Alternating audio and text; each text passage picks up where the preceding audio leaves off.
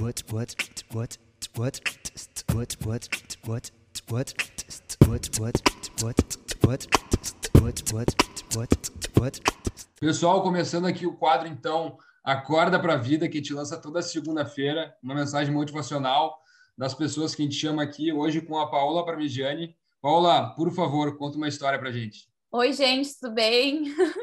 Bom dia, boa tarde, boa noite. Não sei que horário vocês estão escutando essa mensagem, mas espero que ela ajude vocês de alguma forma.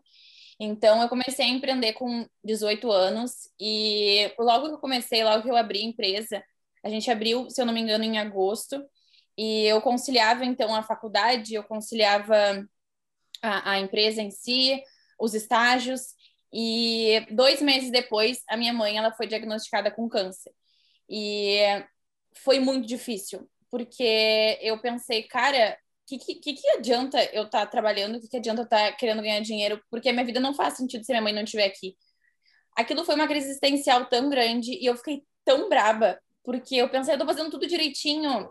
Como assim a vida vai me fuder agora que eu comecei a empreender, que eu quis, enfim, que eu tive coragem e o que eu quero dizer com isso é que a vida não para para vocês empreenderem. E eu aprendi isso durante toda a minha trajetória. Quando eu decidi empreender, dois meses depois veio o maior obstáculo da minha vida, que realmente foi essa situação.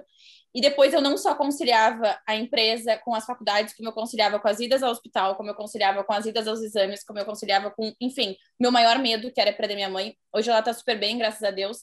Mas foram meses de quimioterapia, foi pesado demais assistir inúmeras cenas que quem, enfim, já acompanhou um paciente em quimioterapia sabe.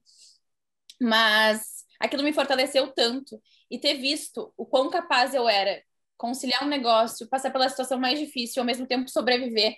É, hoje parece que cada dor que vem é menor.